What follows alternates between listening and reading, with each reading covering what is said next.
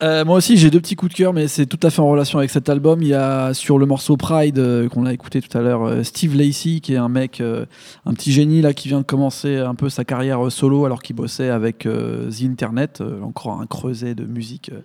Il a sorti un petit EP qui s'appelle Steve Lacey's Demo, où il rajoute un peu des morceaux tout le temps. Vous pouvez le retrouver sur SoundCloud et j'ai grave kiffé, je l'écoute souvent en ce moment. Et sinon, il y a un gars de Pittsburgh qui s'appelle Jimmy Wapo, qui a un titre qui s'appelait Elm Street, qui est qui ressemble à s'y méprendre à Humble de Kendrick Lamar. Euh, donc je vous invite à écouter ces deux morceaux euh, suite à la suite pour voir vraiment que Mike Will, euh, on voit quelles sont les influences de sa production tout au moins. Et Jimmy Wopo vient de sortir euh, une toute dernière mixtape qui s'appelle Jordan Kobe que je vous recommande. C'est juste trap, c'est débile, mais j'adore et j'adore Jimmy Wopo. Je trouve que c'est un rappeur euh, qui gagne à être connaître, Très bien. À être connu. connu. à se connaître, On avait, à faire connaître, comme Kendrick qui se connaît.